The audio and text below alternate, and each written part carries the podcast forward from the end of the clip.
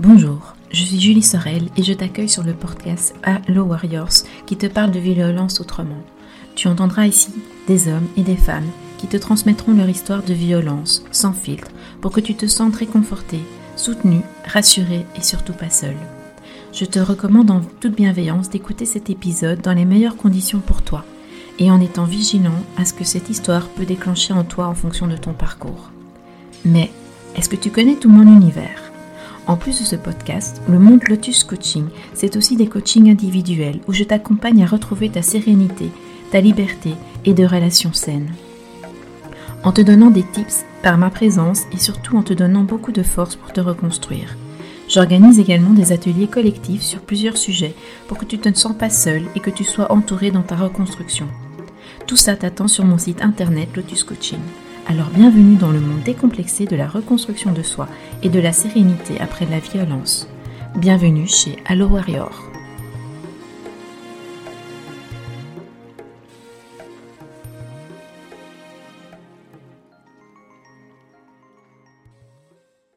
Quand Sabrina se met en couple à 16 ans avec Thomas, elle se sent chanceuse, très chanceuse, que cet homme plus âgé, avec une situation, lui offre une vie de princesse du moins au tout début.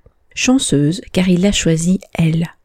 Son amour la pousse à ignorer certains signaux et à fonder une famille malgré les crises, comme elle les appelle. Contrairement au conte, le prince se transforme vite en grenouille, et une grenouille violente, violente dans ses paroles et dans ses gestes, vis-à-vis d'elle et de leurs enfants. Mais comment se rendre compte que cette vie de couple est faite de violence quand on est concentré sur son amour et la vie de famille? Comment réaliser que les crises ne sont pas que des disputes entre mari et femme quand l'autre finit par être à nouveau tout gentil et tout tendre après une crise? Comment vit-on dans un climat de violence et de stress au quotidien pendant vingt ans? Jusqu'où peut-on supporter la violence des mots et des gestes pour une vie de famille? Comment protéger ses enfants de la violence de leur père? Dans cette première partie, Sabrina décortique sa rencontre avec Thomas, sa vie de famille, où la violence verbale et psychologique et physique est présente. Elle te racontera comment au fur et à mesure les œillères tombent pour finir par réaliser qu'après 20 ans de couple, elle ne se sent plus en vie. Bonjour Sabrina. Bonjour Julie. Tout d'abord, avant de commencer, je voulais te remercier parce qu'il faut beaucoup de courage pour venir témoigner, pour partager ton histoire. Et donc un énorme merci d'être présente aujourd'hui et de bien accepter de partager ton histoire avec nous. Bah de rien, c'est avec grand plaisir. Présente-toi un petit peu en quelques mots pour qu'on puisse euh, savoir qui tu es. Ben voilà, donc euh, je m'appelle Sabrina, je vis sur mes 40 ans. J'ai grandi euh, dans une famille tout ce qu'il y a de plus normal, avec une grande sœur, plus âgée, de 5 ans. je suis employée administrative depuis 5 ans. voilà, tout se passe bien pour le moment. Et pour qu'on comprenne ton histoire, si tu repenses à ta petite, la petite fille que tu étais, comment tu la décrirais? Turbulente. Turbulente Oui, j'étais beaucoup plus turbulente que ma sœur, pleine de vie. La première à faire les 400 coups, on va dire. je pense que j'ai beaucoup fatigué ma maman, oui. pleine de joie de vivre Oui. Pleine de joie de vivre, exubérante Oui, je pense que je le suis de nouveau, on va dire ça comme ça. D'accord. Donc t'es plutôt une petite fille une adolescente qui est pleine de vie, pleine de joie de vivre, qui est heureuse de vivre Oui, tout à fait. Et ton parcours un peu amoureux, est-ce que tu peux nous en dire quelques mots? Oui, bien sûr. Donc, euh, ben, j'ai rencontré mon premier amour de jeunesse, on va dire, euh, quand j'avais 15 ans. Je suis restée plus ou moins un an et demi avec lui. Et puis ben, après, euh, je pense que j'ai eu euh, une petite amourette comme ça. Et puis j'ai rencontré euh, celui qui est mon ex-mari à l'heure actuelle. Et euh, comment tu décris ta première, enfin tes deux premières relations en fait? Elles étaient euh, tout à fait saines ou il y avait déjà quelques petits prémices de, de violence? Ben en, en y repensant, euh, c'est vrai que mon, mon premier amoureux, euh, ben, parfois effectivement m'obligeait à avoir je peux vous parler ouvertement? Bien sûr. M'obligeait parfois à avoir des rapports sexuels quand j'en avais peut-être pas spécialement envie. Mais euh, ça comment? ben voilà des, des petites euh, gâteries on va dire euh, dans des endroits qui n'étaient peut-être pas appropriés ou euh, à des moments qui n'étaient pas appropriés parce qu'on était avec avec notre bande d'amis. Et tout ça s'éclipsait un petit peu plus loin dans les toilettes des trucs comme ça quoi. Des trucs mhm. des trucs d'ado quoi. Mhm. et est-ce que tu étais consentante? Ben sur le moment oui, parce que je pense que justement c'est seulement maintenant que je réalise que ça pouvait être une forme de violence. Et euh, ben, sur le moment je n'en étais pas consciente donc euh, ben oui je, je disais oui, voilà pour lui faire euh, parfois aussi plaisir mais euh, et donc tu rencontres la personne qui est ton ex-mari, qu'on va l'appeler Thomas? Oui. Comment est-ce que tu le rencontres? Alors, ben donc, euh, je suis restée amie avec euh, mon premier amoureux, et euh, c'est via lui et une, une bande d'amis en commun qu'on s'est rencontrés. Donc, j'avais 16 ans à l'époque. D'ailleurs, ben, mon, ex-premier amoureux l'a très mal enfin, supporté. Il l'a, il a quand même un peu mal pris que que voilà que je sorte avec un, ami. Et donc, euh, donc voilà, on s'est rencontrés via le, le biais d'amis, euh, comme ça, et euh, petit à petit, on a fait connaissance. Et puis, ben, il était plus âgé que moi de, de 5 ans aussi. Mm-hmm. Donc ça, je pense, ça a joué aussi sur le fait que ben, qu'il avait un certain charme, de se dire, ben voilà, il avait une voiture, il travaillait, j'étais encore aux études, donc ben, à 16 ans, on n'est pas aussi mature que maintenant et donc euh, ben voilà c'était un peu euh, la frime on va dire ça te faisait plaisir d'avoir voilà que le copain voilà tout à fait. âgé de 5 ans qui avait déjà une situation qui avait une belle voiture et voilà peu la frime devant les copines. Mon copain il a une voiture il vient me chercher en voiture à l'école euh, des trucs comme ça quoi. Et donc tu me disais que tu avais 16 ans à ce oui tout à fait. Lui en a 21 il en avait 21 oui. Et euh, combien de temps a duré la relation? Alors, euh, nous sommes restés ensemble pendant 20 ans et on a été mariés euh, plus ou moins 5 ans. Donc c'est une longue relation. Oui. et comment c'était au tout début? Ah ben au tout début c'est je pense comme beaucoup de personnes hein, c'est fantastique c'est la lune de miel hein, comme on dit c'est voilà je me sentais désirée désirable je me sentais comme une princesse on va dire hein, à 16 ans c'est ce qu'on pense il faisait attention à moi, euh, par euh, l'envoi de petits SMS. À chaque fois qu'il y avait un mois qui passait, ben euh, c'était j'avais droit à un petit cadeau. Comme il travaillait, ben c'était à chaque fois lui qui payait les sorties. donc il m'emmenait au restaurant, au cinéma avec des un couple d'amis à lui. Et donc donc voilà, c'était le paradis pour moi à l'époque. donc et d'après toi, quand est-ce que ça a commencé à être un peu moins le paradis, comme tu dis? Bah déjà, il y a eu beaucoup de tensions avec mes parents, surtout euh, entre lui et ma maman, parce que ma maman a un caractère assez fort et je pense qu'elle avait vu clair dans son jeu, mais cet âge-là, comme on dit, on n'écoute pas maman. Et donc, euh, donc voilà, ça, ça a commencé par des petites disputes comme ça euh, avec mes parents, qu'il était euh, très susceptible, donc euh, supportait pas trop l'humour un peu bizarre de ma maman aussi. Et donc, donc voilà, je pense que là, ça a commencé un petit peu comme ça. Puis ben, euh, quand j'avais 19 ans, euh, il a acheté euh, notre maison, enfin sa maison, mais la maison dans laquelle on a vécu tout le reste de notre vie. Mm-hmm. Et, et puis voilà, donc là, il était en dispute avec mes parents, donc je suis un peu partie comme une voleuse de chez mes parents. Ma mère n'a pas voulu assister à, à mon départ. Et mes parents sont venus chez moi quelques années après, euh, où là, il avait décidé quand même de faire euh, un pas vers, euh, vers ma maman. Et, Donc pendant plusieurs années, tu as vu tes parents ou c'était juste lui qui ne voulait pas les voir? C'était juste lui qui voulait pas les voir. À ce moment-là, moi, je les voyais encore, donc j'allais toute seule chez mes parents. Je suis tombée enceinte de mon premier garçon. Tu avais quel âge quand tu es tombée enceinte? 23 ans. Et comment ça se passe entre vous deux? Ah ben, notre petit garçon était hyper désiré déjà plus par enfin lui voulait déjà le faire euh, plus tôt mais moi j'étais encore un peu jeune je voulais attendre un peu avant d'être maman mais euh, voilà il était très désiré parce qu'on a essayé pendant presque un an de l'avoir. Bah lui il était oui il était tout fou euh, de devenir papa. Il s'est investi dans, dans cette grossesse là moi je me suis super bien sentie pendant cette grossesse. J'étais bien dans ma peau je me sentais bien et tout ça. Et juste à la fin, et ça j'en ai pris conscience euh, pendant nos séances, je ne voulais pas accoucher de mon fils parce que euh, je pense qu'inconsciemment je savais qu'il allait me le voler. Et comment est-ce qu'elle est la relation entre vous deux, entre Thomas et toi pendant ta grossesse? Elle est bien. On a, bon ben, il y avait déjà eu des petites euh, crises de nerfs, on va dire, euh, justement vis-à-vis parfois de mes parents. Et là, ben, effectivement, il y a un, jour où il m'a fait euh, vraiment très peur parce que il m'avait plaqué contre le mur dans la cave et il m'avait menacé avec un marteau. Et donc tu étais enceinte? Non, ça j'étais pas encore enceinte, c'était avant. Ah, mais euh, voilà, pendant que j'étais enceinte, non, ça ça se passait bien, mais euh, voilà, il y avait déjà eu quand même des petites crises. donc il y avait déjà eu des crises avec des attaques physiques. Oui. Tu nous parles ici effectivement de de l'épisode où tu es dans la cave. Qu'est-ce qui a déclenché cette crise physique? Euh, ben, on discutait de ma mère. D'accord. Et il s'est emporté et je ne sais plus ce qu'il m'a dit sur le moment, mais il m'a plaqué contre le mur euh, en mettant sa main près de mon cou.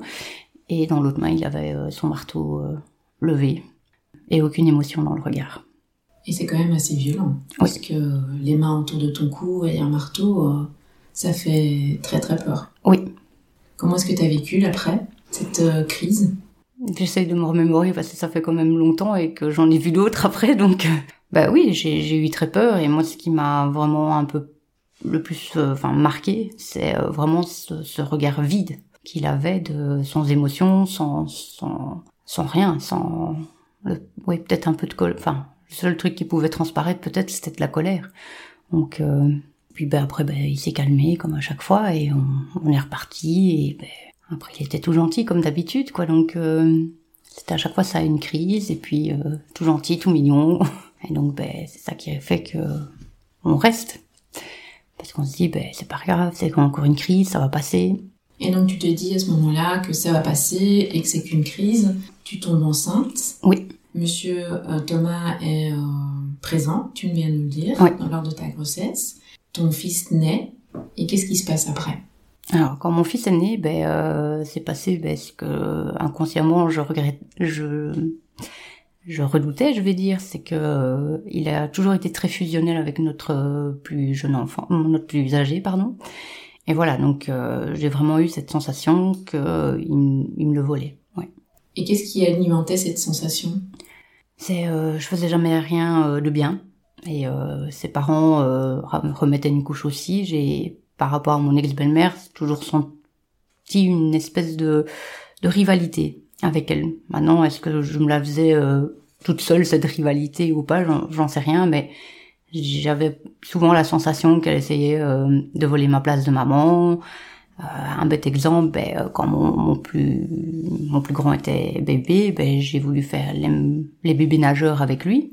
Mm-hmm. ben, je n'ai pas pu parce que ben, c'était mauvais pour ses petits poumons, que c'était un, un certain coût. Parce qu'à l'époque, ben, euh, je vais préciser ben, que j'avais euh, pas de travail, donc j'étais euh, j'étais au chômage, donc pas beaucoup de revenus, et donc ben, voilà. Et après que j'ai eu mon premier enfant, ben on, on a décidé, enfin a décidé, il, a décidé pour nous deux, on va dire que je, je reste à la maison pour élever les enfants, parce qu'après, ben, je suis deux ans après, je suis tombée enceinte de mon deuxième enfant. Et donc ben, ça, ça a été aussi un peu dur à vivre parce que ben, socialement, on, est coupé du reste du monde. On est là chez soi, il fait beau, ben on se dit ah ben tiens, je téléphonerais bien à une telle ou à un tel pour aller boire un verre, et puis ben ah ben non, on est en pleine semaine, il travaille. Donc euh, socialement, ça a été ça a été dur, puisqu'en plus moi dans ma tête, ben euh, c'est le schéma classique, papa va travailler, maman travaille, bébé va à la crèche. Et donc euh, maintenant, je tiens quand même à préciser que je ne regrette absolument pas quand même d'avoir euh, élevé mes enfants d'avoir euh, pu être présente pour les pour les premières fois, hein, première fois qui marche, la première panade, le premier mot, le gazouillis et tout ça. Donc, euh, mais c'est vrai qu'à la base, c'était pas mon, mon, choix personnel de me dire je veux être maman au foyer. Mm-hmm. Et quel était l'argument qu'il a utilisé pour quelque part t'obliger à être maman au foyer? Ben disons que là j'étais donc quand je suis enfin quand j'étais enceinte de mon, plus grand, j'étais en contrat euh, à durée déterminée. Mhm. Et donc ben, qui arrivait sur sa fin et mon employeur ben, était prêt à me réengager, mhm. mais il s'attendait à un, retour euh, avec une place en crèche. Ben, à ce moment-là, ben, il n'y avait pas de place en crèche, donc euh, j'ai été un peu aussi obligée à ce niveau-là de, de rester à la maison. Mhm. Et donc, euh, donc voilà, on a décidé euh, Ah oui, dit donc- que je ne rechercherai plus de travail et que je, je resterai à la maison pour élever les enfants. Mhm. Mais donc, tu nous dis, on a décidé, Il m'a persuadé, on va dire ça plutôt comme ça. il t'a persuadé. Et donc, mais avec quel argument, en fait, il a persuadé? Tu t'en souviens? Je sais que ça date d'il y a 15 ans, puisque ton aîné a déjà 15 ans. Oui. Mais euh, est-ce que tu te souviens de quels arguments il a utilisé pour... euh, Non, pas du tout, parce que euh, je pense que ça se... Enfin, après, avec le recul, c'est quelque chose qui se fait euh, doucement et sournoisement, en fait. La manipulation et, et les violences psychologiques, l'emprise, se fait de, de manière inconsciente. En fait, on, on, on, on se rend pas compte qu'on est victime de ça.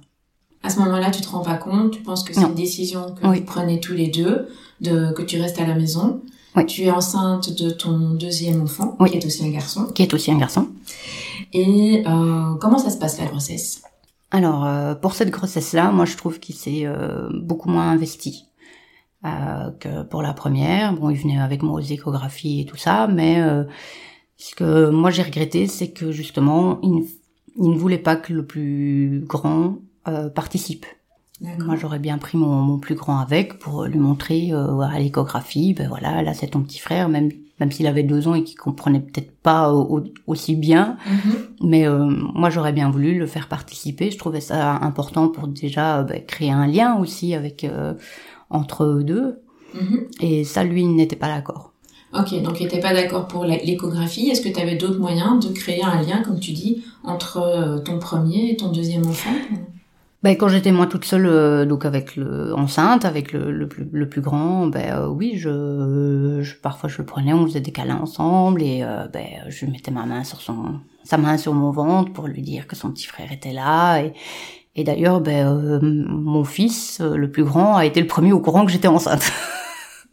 Puisque voilà, quand j'ai fait le, le test de grossesse, ben il était dans son parc et euh, voilà, je, je suis arrivée près de lui, j'ai pris dans ses bras, dans mes bras et je lui ai dit, bah, tu vas être grand frère, euh, voilà, et j'ai fait une petite danse dans, dans mon salon avec les larmes aux yeux, et, et puis voilà.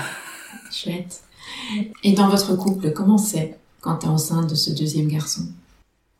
Ça, ça se passe bien.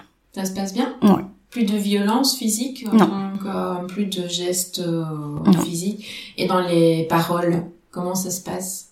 Est-ce qu'il dit des mots ou... Non, ça, euh, ça a été une période euh, un peu plus calme. Ça a été une période Ouais. un peu plus calme. Ok. Donc tu accouches de ton deuxième enfant. Ouais. Et après, comment est-ce que ça se passe, la vie à quatre? Alors, la vie à quatre a été euh, au début un peu compliquée parce que, on, enfin, il s'est rendu compte euh, que notre deuxième enfant avait un problème de santé. Donc, euh, il, il s'est rendu compte qu'il avait, que notre fils avait une, ce qui s'appelle une plagiocéphalie sévère. Donc, euh, en gros, pour les gens qui ne connaissent pas, c'est le syndrome de la tête plate. Donc voilà. Donc après, ben, on a été, euh, on a fait des recherches sur Internet. Au début, on trouvait que des spécialistes en Espagne, en, au Royaume-Uni. Et par hasard, j'ai trouvé un neuropédochirurgien sur Verviers. Et euh, donc, euh, ben, on a été le consulter et bon, ben, effectivement, il a, il a bien euh, confirmé, je veux dire, que ce qu'on, ce qu'on pensait. Et donc, ben, de là, on a commencé un suivi pour mon, mon fils. Donc, euh, à partir de ses trois mois jusqu'à ses sept mois, ben, euh, il a été suivi pour ça. Mais euh, à ce niveau-là, il s'est pas du tout investi. C'est moi qui allais tout le temps au rendez-vous chaque samedi avec son papa à lui, avec le papa de Thomas. Et lui, à ce moment-là, était euh, très en colère. Le seul truc qu'il attendait, c'était que quelqu'un euh, fasse une remarque, parce que mon fils a dû porter une orthèse comme un espèce de casque euh, sur sa tête pendant ces quatre mois. Et euh, lui, il n'attendait qu'une chose, c'est que quelqu'un lui fasse une remarque sur ce sur ce casque pour pouvoir euh, se défouler sur la personne. Se défouler verbalement sur la personne. Non, physiquement. Bah, c'est ce qu'il m'a dit. C'est, Ah, vraiment ce qu'il m'a dit. Il m'a fait, euh, ouais, il y y, y a intérêt à ce que personne euh, fasse de remarques, parce que sinon je lui démonte sa gueule. euh, voilà, D'accord. ok. en français dans le texte. Et euh, ben, moi qui étais tout le temps avec mon fils, ben, que du contraire, les gens étaient euh, super bienveillants. j'ai beaucoup de personnes un peu plus âgées qui me demandaient ben, qu'est-ce qu'il avait ce petit bout de chou, machin, qui s'espéraient que c'était pas trop grave. Donc, euh, donc voilà, contrairement à, à ce que lui pensait, les gens sont meilleurs que ce que lui ne pense? Oui, ils étaient plus bienveillants que ce Voilà. que je pensais. Oui. Ok. Et donc comment ça se passe? Donc ton fils grandit. Comment comment votre couple évolue? Comment votre famille évolue? Notre famille, elle évolue. Ben, donc euh, lui, il est donc très fusionnel avec mon, mon plus grand. Ben, lui dira que je faisais une différence entre mes deux enfants et que je préférais le plus petit que le plus grand, chose qui n'est absolument pas vraie. Et euh, par contre, ben, moi, je lui faisais aussi le même reproche, mais à l'inverse, que lui préférait le plus grand au plus petit. Euh, ce qui s'est confirmé quand le quand le plus grand, le plus petit a été euh, un peu plus grand, ben, il a été euh, logé à la même enseigne que moi à ce niveau-là. Donc, euh, ben, il s'est fait insulter par son papa. son papa lui a donné des douches froides. son père a parfois été jusqu'à lui donner des claques, mais assez violentes dans le visage. Que, que voilà, mon fils à, à 8 ans se faisait encore pipi dessus quand son papa l'engueulait. Et tu as un exemple dans la tête pour, pour illustrer, pour que les gens comprennent euh, l'explosion de la violence, qu'elle puisse euh, comme ça arriver tout d'un coup? Ah ben c'était euh, principalement ben, quand, son, quand mon plus petit s'en prenait à, au plus grand. Donc là, une fois, ben, mon plus petit a mordu mon, plus grand à l'intérieur de la cuisse, près de sa petite zone intime. Et ben, résultat, le petit, euh, il est rentré avec et il lui, a, il lui a lavé la bouche au savon. Comme dans les années 50, quoi. Ouais. Et euh, tu parlais aussi de coups que le petit avait reçus. Oui. Est-ce que t'as, c'était pour quelle raison? Tu t'en souviens de l'une ou l'autre? Je pense qu'une fois c'est parce que ben euh, le petit était, mon, mon, plus petit est assez euh, impulsif, je veux dire. Il a et donc ben, il faisait une crise de colère et donc voilà petite 4-5 ans tient tête à son père et du coup il récolte des baffes euh, pour le calmer. Oui. Une autre fois, il lui a cassé euh, toutes ses consoles de jeux euh, parce que il y a eu une histoire à l'école qui le petit avait fait quelque chose, il a dit c'est pas moi, c'est mon grand frère. et donc ben, papa est rentré, ben, il a ouvert la, fenêtre et il a jeté la nouvelle console de jeu par la fenêtre. Tes enfants du coup vivent dans un climat de violence physique vis-à-vis d'eux. Oui. Est-ce qu'il est aussi violent vis-à-vis du grand? Non, jamais. Jamais? Jamais. Aucun coup? Non. Et au niveau verbal, des dénigrements, des insultes, des, des remarques négatives? Non. La seule fois où je me souviens qu'il a puni le grand et qu'il l'a envoyé euh, sans manger euh, au lit, euh, c'est arrivé une seule fois parce que le, grand faisait une crise de colère, chose qui n'arrivait pas souvent non plus. Voilà, non, rien par rapport au plus grand. Donc il y a un peu deux poids deux mesures, puisque oui, tout à fait. le plus grand est adulé et, fusion, et avec une relation fusionnelle et avec le plus petit par contre euh, c'est dès qu'il fait un pas de travers il prend des coups euh, oui tout à fait. et toi pendant ce temps-là en tant que femme comment est-ce que c'est votre couple à tous les deux? Ben j'avoue que j'avais déjà pensé à plusieurs fois à partir parce que ben il y a parfois ben, quand il y avait des des crises de colère euh, assez fortes bah voilà, je, je, me disais je peux plus je peux plus continuer à vivre comme ça, il faut faut que je parte, c'est pas c'est pas normal, c'est pas logique. Et donc euh, donc voilà, mais bon ben financièrement, j'ai quand même arrêté de travailler euh, pendant six ans pour aimer mes enfants et donc euh, je ne savais pas me permettre financièrement de partir. Donc et à l'époque, ben je ne parlais déjà plus, enfin je, je ne parlais plus à mes parents du tout. Là, c'est moi qui l'a réussi à monter contre mes parents. Et donc, euh, mais ça c'était, euh, on était déjà mariés, donc c'était sur les cinq dernières années. Donc voilà, financièrement, je je savais pas me le permettre, donc je suis, ben, je suis restée. Et donc pendant ces plusieurs années où il a été, euh, où tu tu parlais de de moments de crise, où tu te disais des moments de colère où c'était pas normal, tu peux nous en donner un exemple? Euh, Oui, ben, une fois, ben, c'est moi qui lui rasais la tête pour pour, euh, comme il disait, pour euh, gagner un peu de sous. Non, c'était bien avant, bien avant le Covid. Et euh, ben, quand il me l'a demandé, j'étais, j'étais très fatiguée ce jour-là, et donc, ben, sans faire exprès, je n'ai pas reclipsé le peigne sur la tondeuse. Et donc je suis passée dans ses cheveux, mais je l'ai vraiment tondu jusqu'au crâne. À zéro, oui.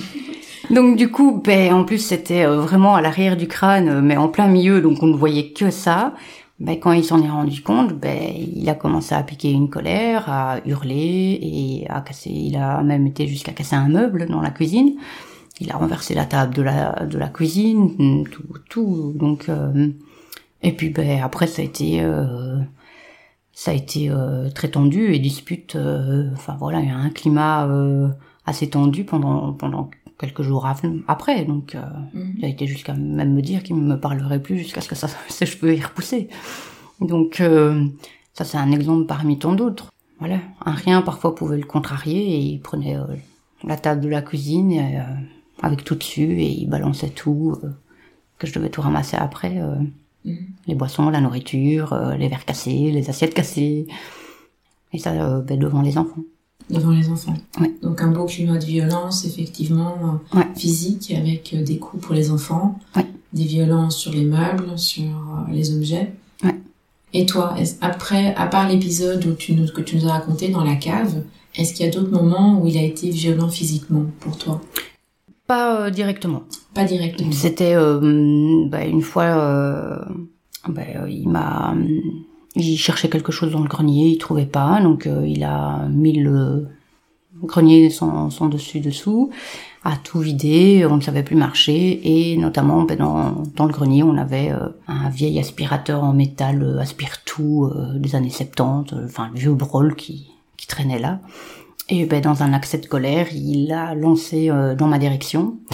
Moi, j'étais déjà sur la euh, l'échelle qui permettait de monter au grenier. J'ai juste eu le temps de m'abaisser. Je me suis pris juste le, tuyau sur, sur la tête, mais euh, si je m'étais pas abaissé, je me prenais carrément l'aspirateur, qui d'ailleurs a atterri dans le mur et qui a fait un gros poc dans le mur. Mhm. ça, une autre fois, ben, il m'a enfermé dans notre jardin, en plein milieu de la nuit, en hiver, alors que j'étais déjà en pyjama.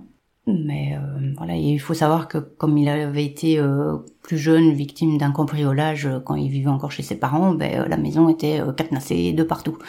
J'avais des barrières partout, avec des cadenas partout, j'avais trois verrous à ma, ma, porte d'entrée, en plus de la clé, donc donc voilà, il m'a poussé dehors et m'avait enfermé en plein hiver, en pyjama. Oh, je suis bien restée un bon quart d'heure. Ok, donc t'as eu le temps d'avoir Ah ouais, une autre fois, ben, euh, il cherchait aussi quelque chose et là, ben, il m'a balancé euh, toutes les clés qu'on avait euh, de la maison, du garage, de sa moto, en plein visage aussi dans. Alors que moi j'étais dehors en train de, de je sais plus faire quoi et quand je suis arrivée, il a jeté toutes les clés au visage et le dernier coup que j'ai reçu, donc juste avant mon départ, euh, ben là, il a, il était en train de chipoter sur sa voiture et euh, il avait euh, mis les réhausseurs par terre et il s'est retourné, il a chuté dedans alors qu'il avait bien vu que j'étais de l'autre côté des réhausseurs et là, ben, j'ai eu un, un, gros hématome sur euh, tout le, toute la longueur du tibia euh, du côté gauche. Mhm. Donc voilà, il m'a aussi une fois menacé avec le manche du cric de la voiture. Donc mais vraiment directement un coup euh, à rentrer parce que et à me frapper, euh, me donner une claque parce que je suis rentrée des courses et que j'ai pas acheté euh, son, son saucisson préféré par exemple, ça non. Mais c'était des coups indirects. Oui, à part l'étranglement qui était quand même, ça c'est du direct. Oui, c'était vraiment le seul coup qui, enfin, mhm. le seul acte de violence physique. C'était plus un climat de violence et des propos dénigrants. Oui. Ben, t'avais appris à avoir peur en fait. Oui, tout à fait je vivais dans la peur. Et donc tu nous disais que euh, peu de temps avant de partir, donc il y a un moment donné où ce climat de violence et les coups vis-à-vis de tes enfants, tu ne le supportes plus. Oui, tout à fait. Qu'est-ce qui fait que euh, tout d'un coup tu te dis non mais non, là c'est bon, euh, même si j'ai pas de moyens financiers, il faut que je parte? Je j'ai été enfin là où je travaille, c'est la même boîte que lui, on va dire ça comme ça. Et bah, il faut savoir que lui, il est, depuis 2017, il est en dépression burn-out euh, et tout ça. Et donc. Euh, Mais ça, c'était après votre mariage et les premiers coups. Oui. On s'est mariés en 2000. On ne trouve pas une excuse dans le burn-out ou euh, dans la dépression pour les coups. Hein. non, non, non.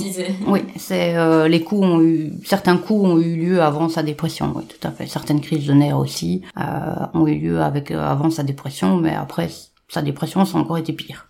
Mm. Donc donc du coup, ben, euh, il a très mal supporté le fait que je sois engagée dans la même boîte que lui, vu que ben, il était mal à cause de, son employeur. Et donc, euh, ben, du coup, euh, j'étais interdite de parler de mon travail. Donc, ben, forcément, on n'avait plus beaucoup de choses à se dire, puisque comme je lui ai dit, je passe 8 heures de ma journée à mon travail, je passe à la limite plus de temps avec mes collègues qu'avec ma famille. Et du coup, ben voilà, c'était, ça devenait assez tendu à ce niveau-là. Mhm. Donc, il t'interdisait formellement de parler de ton travail. Ben ça l'énervait, ça l'énervait. Donc, ben il commençait à hausser un peu le ton, à répondre un peu plus agressivement et, et tout ça. Donc, euh, il, il me l'a dit, euh, t'entends parler de ça, euh, ça me rappelle des mauvais souvenirs, euh, ça me ça me met en colère, donc je préfère que tu me racontes rien. Monsieur Covid est arrivé, ce qui n'a pas arrangé les choses, puisque ben là, nous, comme je travaille sur un plateau, ben on, a fait, on a dû faire quatre jours de télétravail par semaine et un jour en présentiel pour faire une tournante. Mhm. Donc ben là, j'ai ramené le travail à la maison. Donc euh, bah, à partir de ce moment-là, ça a été euh, déjà des crises euh, dans lesquelles il a mêlé aussi les enfants. Bah, un souvenir comme ça, c'est qu'il était dehors sur la terrasse, occupé de réparer un vélo, et bah, on discutait. Et puis à un moment, il me dit oui, mais tu sais très bien que moi je t'aime encore. Et en fait, j'ai pas su répondre. Je lui ai dit, une fois tu me réponds pas, et je lui ai dit je ne sais pas. Et donc ben a il a commencé un peu à hausser le ton, donc mon fils euh, le plus grand est venu voir, il a demandé qu'est-ce qui se passe, et ben là il a regardé le plus grand, et il lui a dit euh, rien, ben euh, maman n'aime plus papa. D'accord. Donc maman veut partir, machin, donc ben moi je me suis retrouvée en pleurs parce que ben là ça a été ben, des menaces de suicide de sa part. Durant sa dépression, ben, il s'était fait un tatouage sur l'avant-bras qui était censé me représenter moi et les enfants et auquel il s'accrochait pour guérir, soi-disant. Bah, ça a été des menaces de, se disquer le bras, euh, de, se le couper euh, et tous des trucs comme ça. Euh, il y a eu aussi un, épisode où son papa s'est fait opérer en juillet 2020 et bah, il l'a très mal vécu et donc voilà il y a, une soirée où bah, il était donc sous forte médication pour sa pour sa dépression. Il m'a demandé la bouteille de rhum. Ben euh, voilà, moi je suis je suis pas sa mère, il avait 40 euh, ans passés, euh, majeur et vacciné comme on dit. Je lui ai apporté la bouteille de rhum, ben il m'a descendu la bouteille de rhum qui m'a presque fait un coma éthylique dans la maison, qui s'est vomi dessus, il a attrapé un couteau, il a fait aussi mine de suicider. Et il a jamais voulu que j'appelle les secours parce que ben, il avait peur qu'on l'enferme. Donc on l'interne en psychiatrie et tout ça. Donc, euh, mes enfants ont été témoins de cette scène parce qu'il les a réveillés en pleine nuit. Ils ont vu leur père euh, il n'y a pas d'autre mot, euh, dans, dans, dans, son vomi par terre. Et puis, ben, voilà, moi j'ai essayé tant bien que mal de qu'ils ne partent pas non plus euh, justement en coma éthylique, qu'ils ne s'évanouissent pas. Je lui ai donné des petites claques pour quand j'ai vu ses yeux qui se révulsaient pour que justement il n'aille pas plus loin dans dans dans l'évanouissement et, euh, ben après j'ai eu des reproches comme quoi je l'avais battu et que je lui avais pété le tympan et qu'il n'entendait plus depuis que je lui avais que je l'avais frappé et que je l'avais battu. À ce point-là? Oui. T'avais frappé Ah non non non, à ce point-là que c'est ce qu'il disait. Non non, je... peut-être qu'effectivement à un moment quand j'ai vu ses yeux qui se révulsaient et qui, que je l'ai vu complètement partir, oui j'ai peut-être euh, dans la panique donné une claque peut-être un peu plus forte, mais euh, c'était pas un coup de poing non plus euh, de dire je le tabasse quoi. C'était voilà, c'était sur le moment, euh, je voulais pas qu'il lui arrive quand même quelque chose malgré tout. Mhm. Tu nous disais que euh, il te, il te disait qu'il t'aimait encore, que toi tu ne savais pas. Est-ce que tu sais plus ou moins ce qui se passait dans ta tête à ce moment-là? Des gros doutes. Des gros doutes? Ouais. Des gros doutes et je pense que là je commençais à prendre conscience que ce que je vivais n'était pas n'était pas normal. Euh, à la place d'entendre des, des mots doux, euh, j'entendais plutôt euh, des insultes. Du style? Tu peux dire. je peux dire? Oui, tu peux dire. Ah ben, je me faisais souvent traiter de salope, de sale pute, de mère indigne, de pétasse, de d'imbécile, d'incapable. Donc il ne m'a il m'a jamais soutenu dans, dans, quoi que ce soit que que je voulais entreprendre. Dans le cadre de mon travail, il m'a poussé à faire des études en cours du soir ben après ça a été ça a été un reproche comme quoi euh, je faisais passer euh, mon boulot avant ma famille alors que je pense que c'était euh, comme je lui ai dit à lui une fois c'est juste parce que t'es jaloux parce que moi j'ai réussi j'ai je me suis lancée dans quelque chose dont, que toi tu n'as pas fait mm-hmm. et c'est là qu'il m'a dit ben oui mais moi j'ai préféré je fais passer ma famille avant avant mon travail alors que c'est lui qui m'a poussé à faire ces cours-là. Donc voilà, je me suis dit à un moment, euh, non, c'est pas normal. C'est pas normal d'être comme ça, de, plus se sentir en vie, en fait, carrément.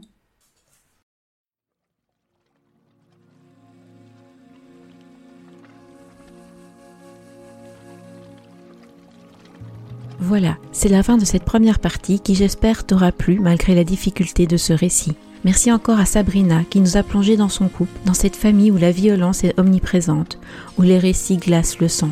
On se retrouve la semaine prochaine dans la deuxième partie de l'histoire de Sabrina. D'ici là, je t'embrasse et prends bien soin de toi.